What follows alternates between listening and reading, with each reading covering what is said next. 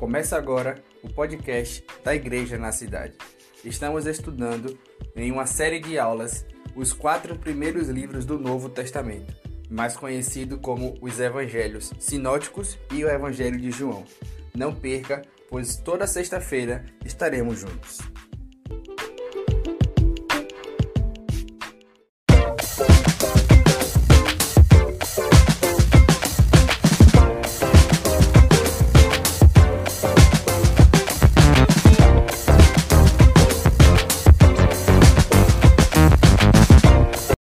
Continuidade, então, ao, ao esse estudo panorâmico né, sobre o livro de Marcos. E eu confesso que tem sido muito bom descobrir algumas coisas e relembrar outras enquanto estou é, pesquisando, estudando, escrevendo alguma coisa sobre isso, né? Então vamos continuar, beleza? Então, só voltando aqui rapidinho, o livro de Marcos tem 16 capítulos, ele é o menor dos quatro, evangelhos, né? E o versículo chave de Marcos é capítulo 10, versículo 45.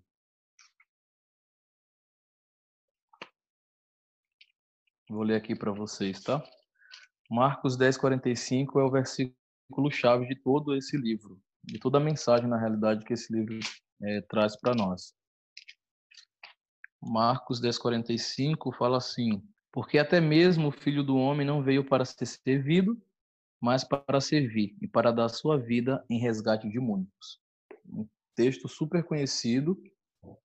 E como eu falei na última aula, né, a mensagem do Evangelho de Marcos é sobre serviço, né? É sobre submissão à vontade de Deus, é sobre permanecer, é sobre coragem e força, né? Então, o versículo-chave é esse, Marcos 10, 45. A expressão-chave, como eu já falei, é servo, é a palavra servo, né? E esse livro, ele conta a história de Jesus, desde o seu batismo nas águas até a sua ressurreição.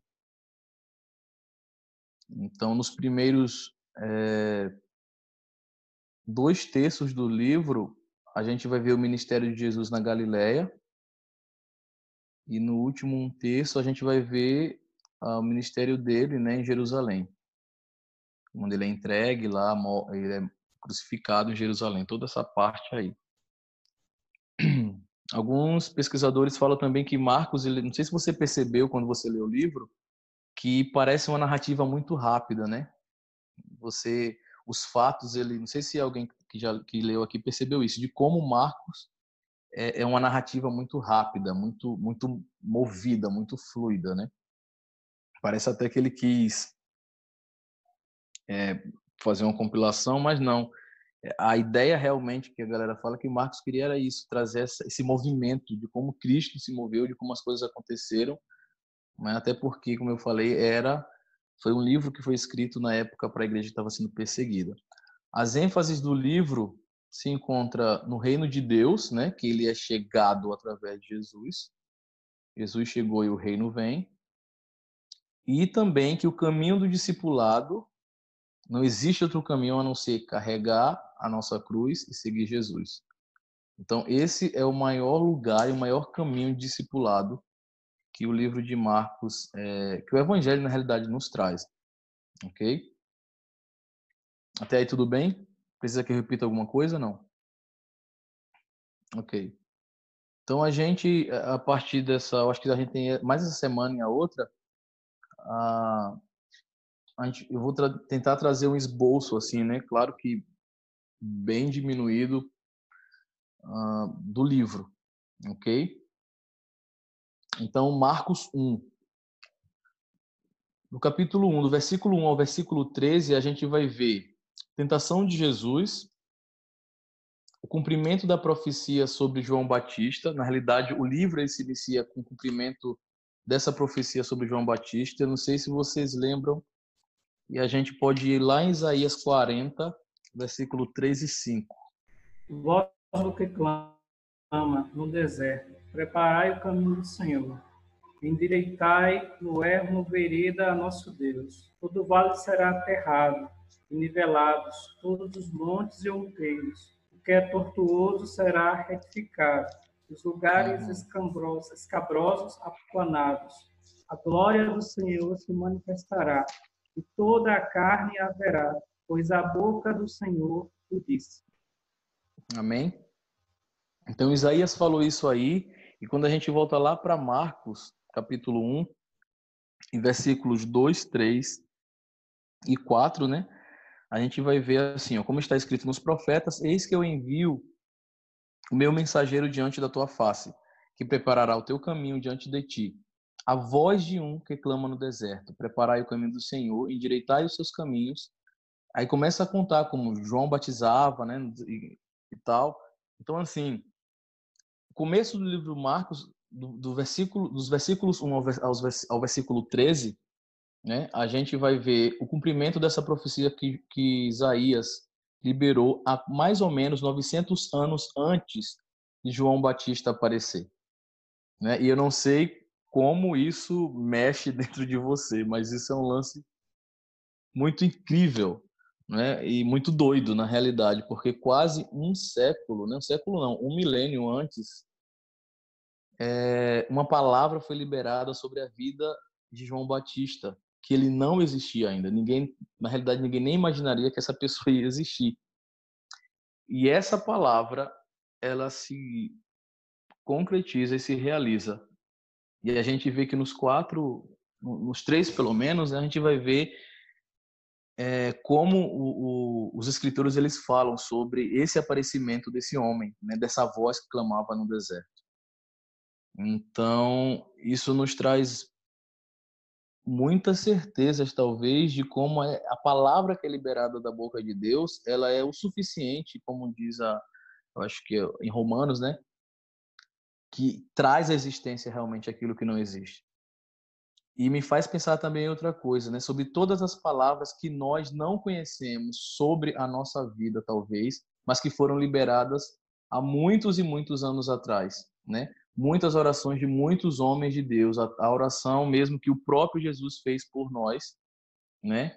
Lá em João 17, e muitas outras orações que talvez parentes que a gente não conheceu, parentes nossos, homens e mulheres de Deus que oraram em algum lugar do mundo, em algum lugar desse planeta sobre a nossa vida. Palavras liberadas de profetas e homens de Deus sobre a nossa vida, que talvez eu e você estamos sendo a a encarnação dessa palavra, assim como João Batista foi.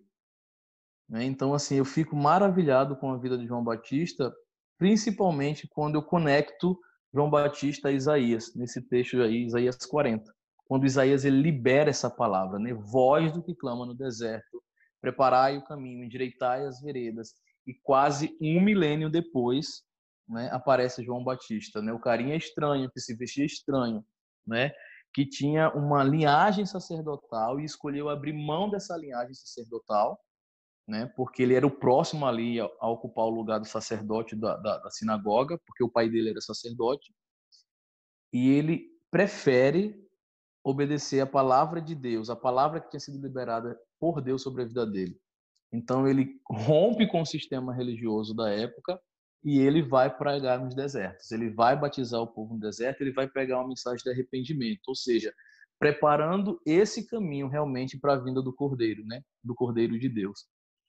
Então é algo que eu quero lançar hoje aqui, né, sobre você. Não sei se você já tinha pensado sobre isso, mas é, pensar sobre as palavras que talvez, né, você tem encarnado já e palavras que você ainda vai realmente assim encarnar. Quando eu falo encarnar, eu falo de ter isso na sua carne, né? De ter isso no seu corpo, palavras que foram liberadas por Deus.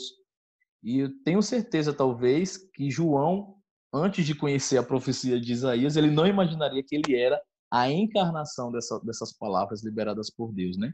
Ou seja, um milênio quase antes, Deus já estava pensando em João Batista é, fazendo o que ele veio para fazer, né? Cumprir simplesmente esse, esse, essa posição de aplanar caminho. E nós sabemos qual foi o final da, da vida de João Batista, né? Ele foi lá decapitado e cumpriu o propósito dele.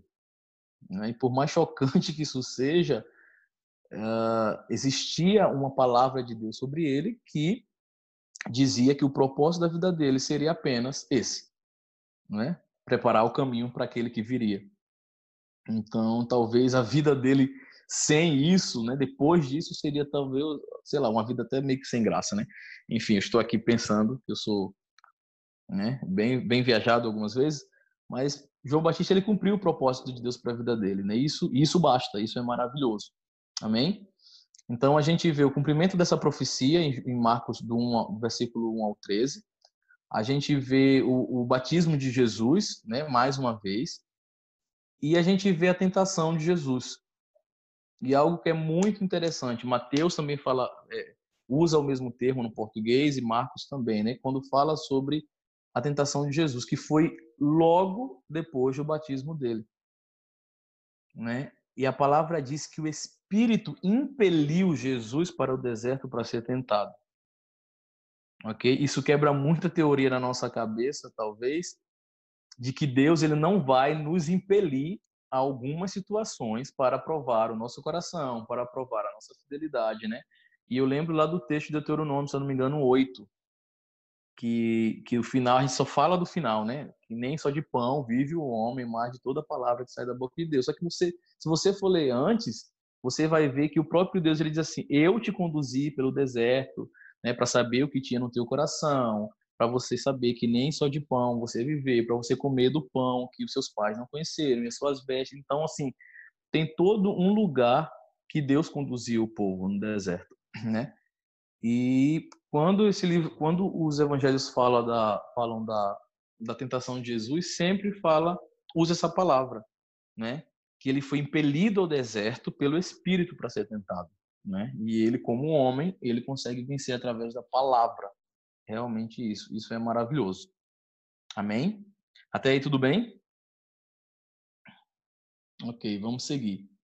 Então, a partir do versículo 14 do capítulo 1, até o, até o capítulo 9, versículo 50, a gente vê o ministério de Jesus na Galileia. Lembra que eu falei que dois terços desse livro, né, da, da, primeiro dois terços do livro de Marcos é sobre esse ministério de Jesus na Galileia. Então, desde o versículo 14 do capítulo 1 até o capítulo 9, versículo 50, a gente vai ver Jesus iniciando o seu ministério e realizando muitas coisas na Galileia ali.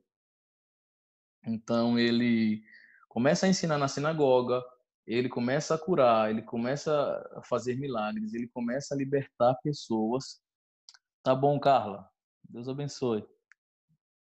É, ele começa a libertar pessoas e ele chama quatro dos seus discípulos também aí, né?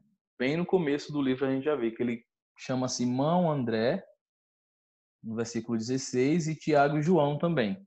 Então ele já começa ali a chamar os discípulos. Desculpa. ele já começa a chamar os discípulos dele ali para para acompanhá-lo nesse ministério. Amém? Uma coisa muito interessante, a palavra diz que ele é, pregava o evangelho do reino de Deus. E eu queria perguntar para vocês, não é uma pergunta retórica, né? Eu queria que vocês, se pudessem, falassem alguma, algo sobre. É... Existe uma diferença entre o evangelho do reino e o evangelho da salvação? O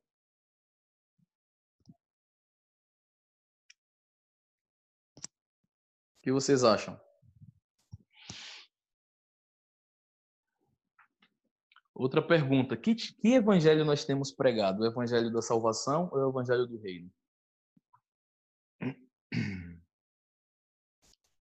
Porque se a gente for ver aí todos os textos que falam sobre o Cristo ressurreto que veio aqui, que encarnou, diz que ele veio pregar o evangelho do reino de Deus. E a impressão que eu tenho e aquilo que a gente eu consigo ver realmente é que nós temos pregado muito sobre o evangelho da salvação. O que é que o evangelho da salvação diz? Você precisa vir para esse lugar que eu, que, eu, que, que nós estamos, né? Porque como eu falei na outra aula, isso aqui tudo vai acabar e a gente precisa ir para o céu. É como se, se tudo, né, o que rege o evangelho, o que rege o sacrifício de Jesus, se resume simplesmente nesse lugar. Vem, entra aqui nesse comboio que a gente vai embora, isso aqui tudo vai acabar. Né? E a gente precisa entender que o evangelho do reino, ele é maior do que tudo isso. Na realidade, o evangelho da salvação, ele é essencial, ele tem sim que ser pregado. Mas ele é só o primeiro passo, ele é só a primeira porta de entrada para tudo que o evangelho do reino de Deus ele tem para liberar sobre nós. Amém? Então, assim, nós como igreja, nós precisamos pregar o evangelho do reino de Deus. A salvação ela está dentro desse evangelho.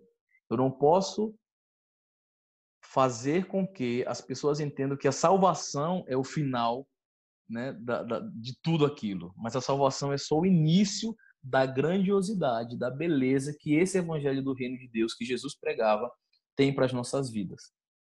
E quando eu começo a viver nesse é, é, mergulhado e querendo caminhar dentro do evangelho do reino, as coisas elas começam a se movimentar de uma forma diferente, né? Porque eu começo agora a olhar para muitas áreas da minha vida da minha existência e ansiar para que esse evangelho ele venha gerar transformações em diversos níveis. Amém? Então eu não quero simplesmente chegar aqui, eu quero Jesus, eu vou embora. Eu quero chegar aqui, eu quero Jesus, eu quero ser salvo, mas eu quero provar dessas transformações, dessa metanoia que a gente sempre fala, né, que a gente não fala, dentro de mim. Né? Eu costumo dizer sempre aqui com a Gabi assim: eu quero ir para o céu e chegar lá, eu tá acostumado né, com aquele ambiente celestial. A palavra diz que a vida eterna ela começa aqui. Então não tenho que usar a, a Jesus, a igreja, o Cristo, o Evangelho como uma fuga dessa terra, dessa vida, né? Mas assim, peraí, o que é que o Evangelho do Reino fala sobre os órfãos, as viúvas, né? O que é que o Evangelho do Reino fala sobre os injustiçados? O que é que o Evangelho do Reino pensa sobre família, sobre casamento, sobre homem, sobre mulher? Entendeu? Porque é isso tudo que, que, que, envolve quando eu entendo esse Evangelho. Então era por isso que Jesus ele pregava o evangelho do reino, era algo ainda maior. Né, Jesus nunca disse assim: Olha, me aceita que você vai ser salvo. Não sei se você encontrou isso, mas eu não encontrei em nenhum momento Jesus pregando que alguém precisava aceitar ele para ser salvo, não é? Ele só dizia: "Vai, a tua fé te salvou". Perdoava pecado, dizia: "Vai que a tua fé te salvou, você está curado". Né? E a gente acabou resumindo, eu falo isso como igreja mesmo, talvez a igreja não só ocidental, mas a igreja cristã, a gente acabou resumindo muito o evangelho de Deus nisso, né? Nesse, nesse, nesse lugarzinho de que ó, você precisa ser salvo, mas ser salvo é só o início da grande aventura que é viver com Jesus, né? Ser salvo é só o início da grande aventura de tudo aquilo que a gente pode viver com ele, né? participar dessa história que está sendo escrita é, para os povos, para as nações, para os lugares, para os povoados, para as regiões do Brasil e do mundo. Então, o Evangelho do Reino, eu confesso, que é bem mais interessante do que simplesmente o Evangelho da Salvação. Né? Ela é, o Evangelho da Salvação é só essa porta de entrada necessária para que a gente acesse os lugares né? dentro desse reinado. Amém? Então, lá no versículo 1, o capítulo 1, versículo 38, Jesus, ele anuncia qual é a missão dele. Ele fala assim: "Vamos às aldeias, às aldeias vizinhas, para que eu ali também pregue, porque para isso eu vim." Né? Então ele não veio aqui como alguém sem propósito, sem missão.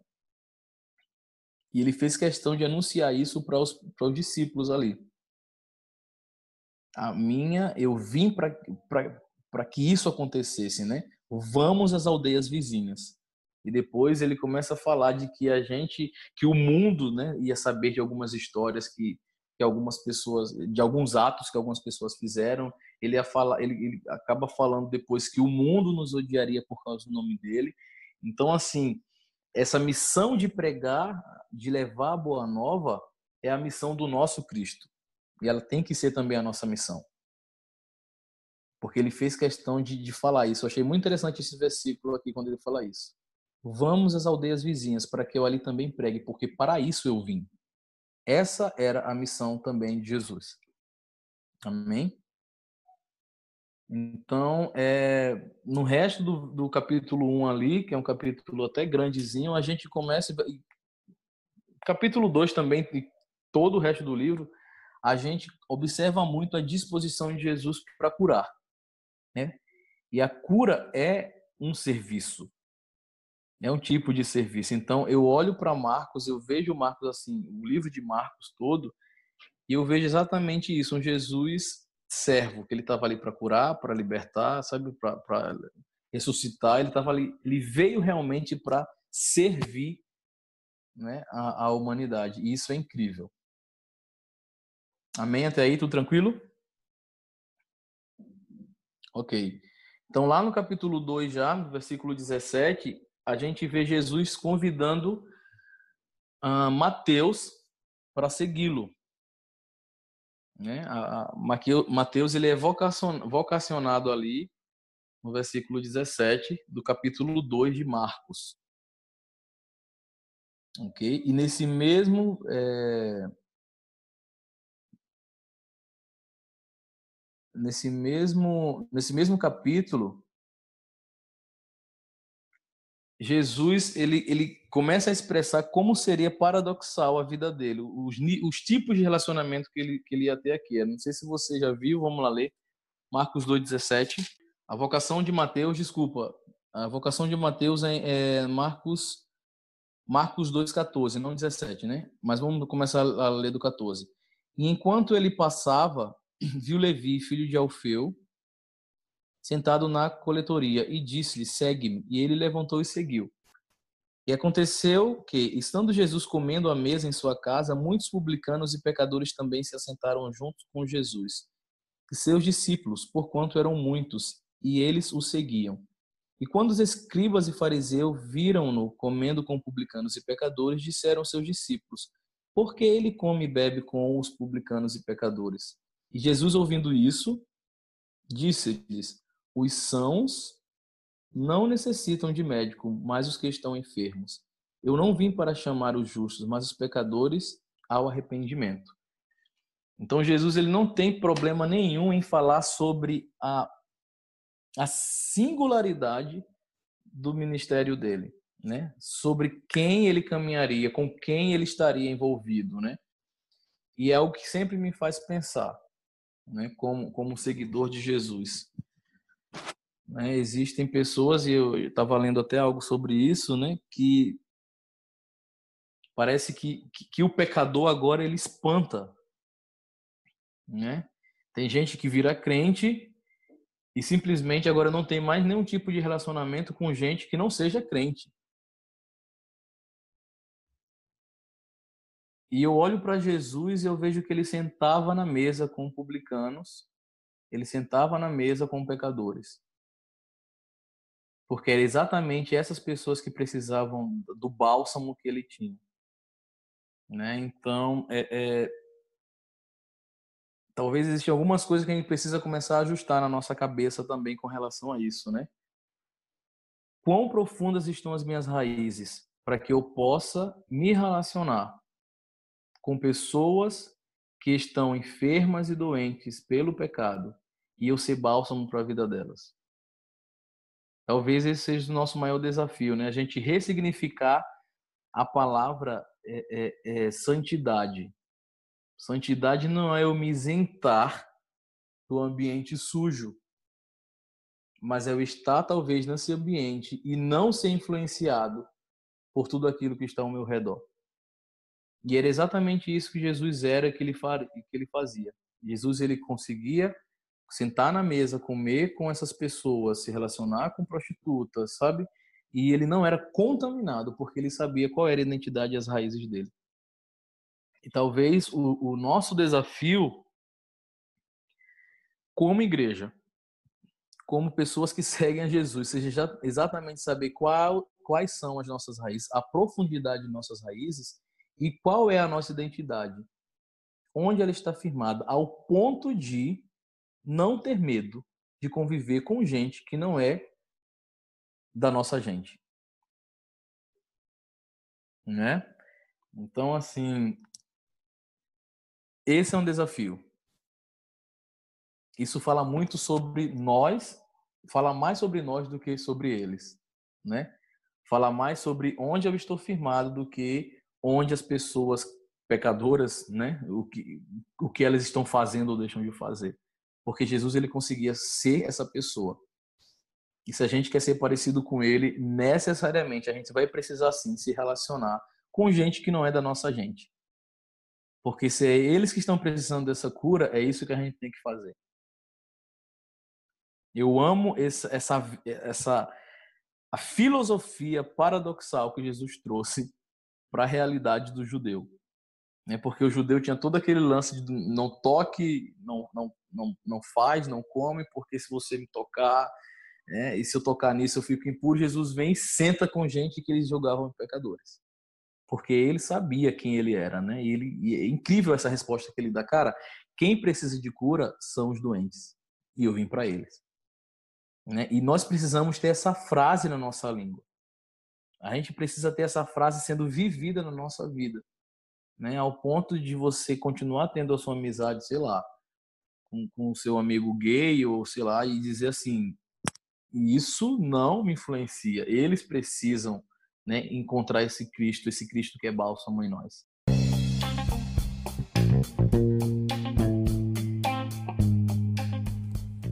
Estamos estudando o Evangelho de Marcos. Fique conosco. Ainda temos muito que aprender juntos hoje.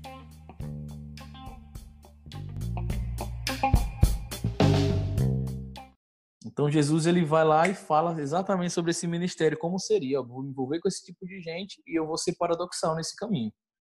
Aí vocês dizem não pode, não toque, não toque, não se relaciona e eu vou me relacionar exatamente com esse tipo de gente. Né? E mais um pouquinho na frente, Jesus vem. Esse, esse, o início desse capítulo é muito engraçado porque Jesus ele vem realmente quebrar muitos paradoxos do judaísmo, né? Ele começa a falar sobre jejum e sobre sábado.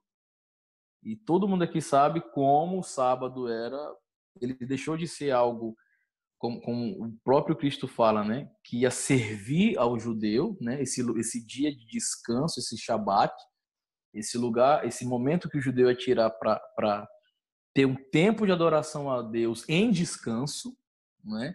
Que é outra coisa que, que nós, crentes do Senhor, a gente parece que não entendeu ainda, que adorar o Senhor também é descansar, né? Não sei se você lembra, não sei se você sabe também, mas se você calcular os anos que ah, Israel passou na Babilônia, dá exatamente os anos que ele não tirou de descanso, que eram a ordem de Deus.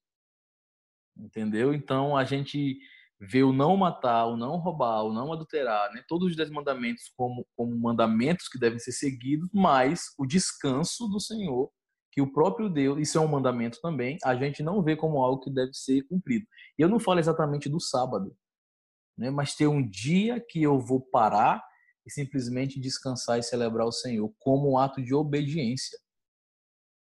E como um ato que é pecaminoso se eu não fizer da mesma forma como matar, como roubar, como cobiçar a mulher. Isso é um desafio muito grande para o crente, não é isso? Como eu, ainda mais para o Ocidente, como eu entender que eu descansando eu adoro ao Senhor? Como eu entender que eu descansando eu estou obedecendo ao Senhor? E é exatamente isso que Jesus fala no versículo 2, 28 de Marcos. Né? A galera vem, de novo, os fariseus, e vem e eles falam, mas é, os teus discípulos estão aí colhendo e tal. E Jesus fala, eu sou o Senhor do sábado. O sábado ele foi feito para ser para me servir, para nos servir, não a gente para servir o sábado. E Jesus ele vem e ele quebra mais uma vez, né? Vamos ler lá, é, Marcos 2, 28, eu gosto muito. Ele fala assim: portanto, o filho do homem é senhor também do sábado. O 27 ele fala assim: o sábado foi feito para o homem e não o homem para o sábado. Né? É uma das grandes dificuldades que nós temos com regras, costumes e algumas doutrinas humanas. A gente acaba colocando tudo isso acima da verdade de Deus. Né? E, e, e acaba se tornando um ato de religiosidade. Foi é isso que os judeus fazem, fizeram com o sábado, né? Porque eles pegaram esse dia ao ponto de é, acreditar que eu, eu, não posso fazer exatamente nenhum serviço, né? nem mesmo ajudar outra pessoa, porque, né? Então, assim, Jesus ele vem e quebra. Mesma coisa ele fala, ele faz com o jejum, né? Que eles chegam lá, desculpa, Marcos 2:20, Jesus fala assim: "Mas dias virão em que lhes que, que o noivo lhe será tirado, então eles vão ter que jejuar." Porque a mesma galera que estava questionando ele sobre todas as coisas que ele fazia veio perguntar por que era que os discípulos dele não jejuavam. Vocês lembram disso? Por que é que os discípulos de João é, jejuam? Por que é que tal discípulo jejua? E por que os teus discípulos não jejuam? Né? E Jesus ele diz, cara, como é que eles vão jejuar? Quem, quem não vai comer na boda, na, na boda né, de um casamento, numa festa? E ele diz assim, vai chegar um dia e, e, são, e são esses dias que nós estamos vivendo, né? Que eles vão precisar jejuar, porque o noivo vai ser tirado, né? E Jesus ele sempre está nos movendo a essa necessidade de renovação, de entendimento. Né? Não sei se você percebe isso, mas o, o, o caminhar com Cristo, caminhar com Jesus, é ser impelido a esse lugar de evolução esse lugar de transformação de mentalidade, esse lugar de ressignificação de algumas palavras, né? De algumas posições, de algumas posturas. Então, assim, é você abandonar talvez uma construção que você tem na sua cabeça, que não é conectada com aquilo que é a verdade de Deus, ou com, entendeu? E você permitir que ele venha e faça a construção da forma dele. E ele fez isso exatamente aqui. Então Jesus começa a falar sobre disciplinas espirituais, né, de como elas têm que ser realmente vividas. Amém? E para finalizar, a gente vai para Marcos 3 e o versículo 13. É, a gente vê sobre a eleição ali, né, sobre a escolha do resto dos discípulos, né, do resto dos doze, não o G12 nem nada não mas os doze de Jesus. Amém? então, é, Marcos 3,13. É, ele fala assim: ó, E subiu a um monte e chamou para si os que ele queria e vieram a ele. Né? Então, é, esse lance de Jesus com, com esse, esse momento, esse lugar de oração, sempre foi muito vivo durante toda a trajetória dele aqui nessa terra. Então, para escolher aquelas pessoas que iam caminhar com ele, que iam ser representantes dele, né? É, é, principais representantes, né? Porque foi isso que os discípulos, os apóstolos foram. Ele fez esse, esse, essa escolha nesse lugar de oração, nesse lugar de contato com Deus, nesse lugar de, de, de intimidade com Deus, né?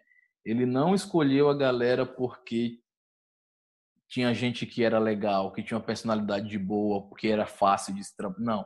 Ele simplesmente ouviu o Senhor sobre aquelas pessoas que ele queria como doze, como, como, como, como os apóstolos dele, como discípulos mais próximos dele. Porque talvez eu e você jamais escolheríamos pessoas como Jesus escolheu, né? E vamos repetir, vamos falar de Pedro louco que Tava lá com a espada, né? Três anos depois, negando o cara na cara dura. Tem é, tem um texto que fala que ele espraguejou Jesus quando falaram que ele parecia com Jesus. Eu conheço lá aquele doido, sei lá, né? Então assim, é, sei lá, a gente a gente olha para os discípulos e a gente diz, cara, só através da oração realmente para ser escolhido assim, né? Porque se fosse por humanidade, né? Por, por por empatia, por cara, por ser legal ou não, talvez muito daqueles que estavam ali, daqueles dois, não estariam. E eu trago isso para a gente aqui. Né? Eu queria que você pensasse agora sobre você e você fosse é, é, real o suficiente para responder se não fosse uma escolha de Deus, se você se escolheria como pessoa para seguir Jesus. Difícil, né? Eu não me escolheria né? E assim, eu vejo a bondade de Deus realmente, eu vejo é, é, é, eu fico fascinado com Deus, porque como ele é fora dessa linha de tempo e de espaço que a gente vive, ele consegue ver como a gente, o que a gente vai se tornar talvez, como a gente vai ser melhorado, né? Então eu olho para Jesus e para essa escolha dele e digo realmente, a oração ela é esse lugar que, que nos faz escolher coisas talvez que não faz sentido nenhum, né? Mas que como a gente ouviu do Pai, como a gente ouviu de Deus, direto de Deus, a gente vai e continua. Né? Então esse lugar que ele escolheu sobre é, escolheu estar para escolher os doze, né? Jesus sempre teve esse, esse lance com a oração muito forte. Amém? E para fechar agora de verdade, Marcos 3, 21. E eu confesso que eu lia esse texto, Marcos, Marcos 3, 31 a 35. Eu lia esse texto, eu quero ler para vocês. E eu sempre ficava assim, meu Deus, como Jesus foi grosso, como ele foi ignorante, né? Como ele foi. É... Sei lá, vamos, vamos ler aqui. Marcos 3, do 31 ao 35, fala assim, ó. Vindo então seus irmãos e sua mãe, e em pé do lado de fora mandaram chamá-lo, e a multidão estava sentada ao seu redor. E disseram-lhes: Eis que tua mãe e teus irmãos estão lá fora e te procuram. E eles lhe respondeu dizendo: Quem é minha mãe ou meus irmãos?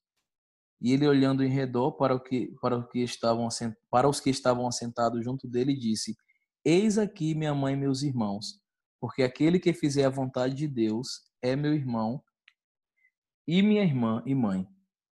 E eu li esse texto e disse: Meu Deus, né, Senhor, como o Senhor foi tão grosso. Imagina Maria, eu ficava pensando em Maria, assim, Maria dizendo, né, pari essa pessoa, foi acusada de ter engravidado antes de casar, né? E na hora que ela estava simplesmente chamando ele lá para conversar, ele disse que não era, que os irmãos dele a mãe dele era o povo que estava com ele.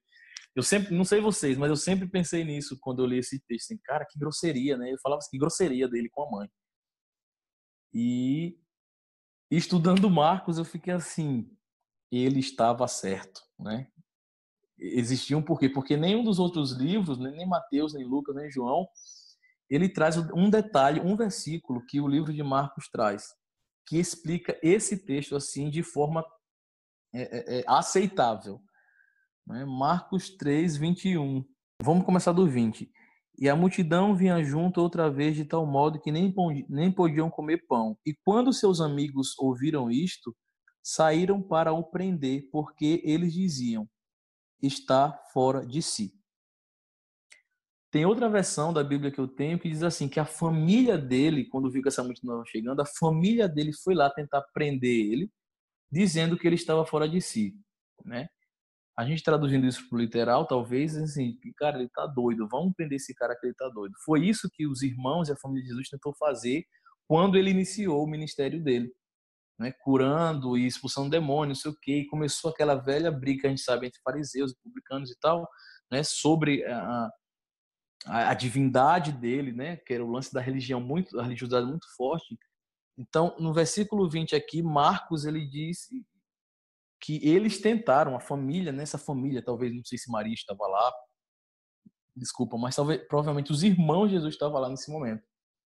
E tentou prender eles, dizer, olha, vamos prender esse cara que ele está fora de si. Essas coisas que ele está fazendo, né, talvez por medo dele ser morto, como ele foi depois, né?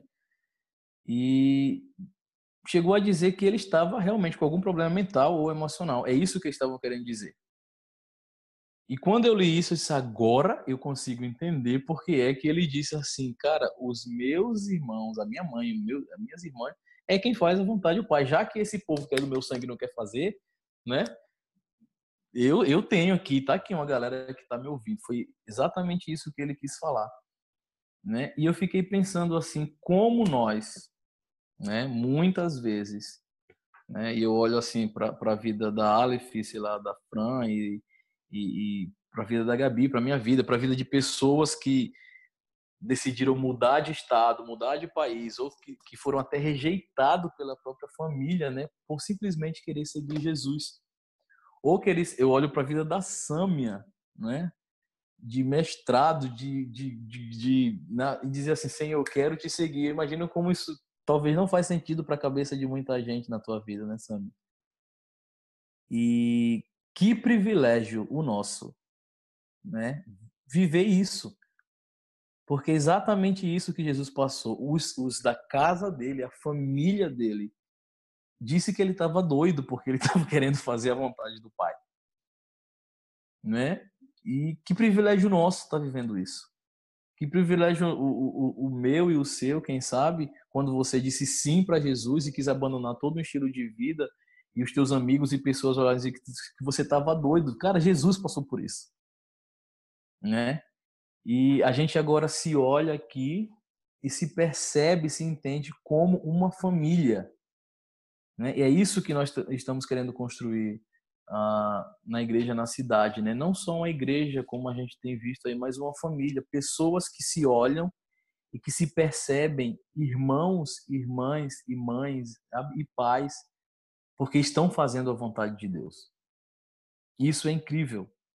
Né? Então, mais uma vez, realmente, o texto lá em Hebreus que diz que nós não temos um sacerdote que não conhece né, as nossas tentações e dificuldades, mais uma vez esse texto ele se confirma, porque Jesus ele também foi chamado de doido, né? As pessoas falaram que ele estava fora de si porque ele estava querendo fazer a vontade do Pai. E que riqueza né, de, de, de detalhe que Marcos trouxe para a gente nesse, nesse texto, porque nenhum outro tinha falado. Então, toda vez agora que você é, ser chamado de doido por alguma decisão que Deus te deu, você realmente precisa se sentir feliz porque e lembrar que o próprio Jesus passou por isso. E olha aqui, eu fico eu fiquei pensando, esse cara, como como pode, né? Tava ali Maria que testificava de uma gravidez sobrenatural, né? E quando Jesus começou a fazer essas coisas, eles falaram que ele estava fora de si. Então, quem é a gente, cara? Então, assim, glória a Deus. Glória a Deus todas as vezes que a gente encontrar irmãos e irmãs e mães e pais que estão fazendo a vontade de Deus junto com a gente, porque essa realmente é a nossa família. Essa realmente, como ele falou, como Cristo falou, estes são os meus irmãos, irmãs e mães, aqueles que fazem a vontade de Deus. Então, de verdade, é um prazer, é um privilégio encontrar família nesse lugar, né? Homens e mulheres como vocês que decidiram viver a vontade de Deus. Amém? Então a gente encerra por aqui, porque o capítulo 4 já vai começar a falar sobre as parábolas. E eu acho que tem que ter um tempo mais específico para isso, né? Amém?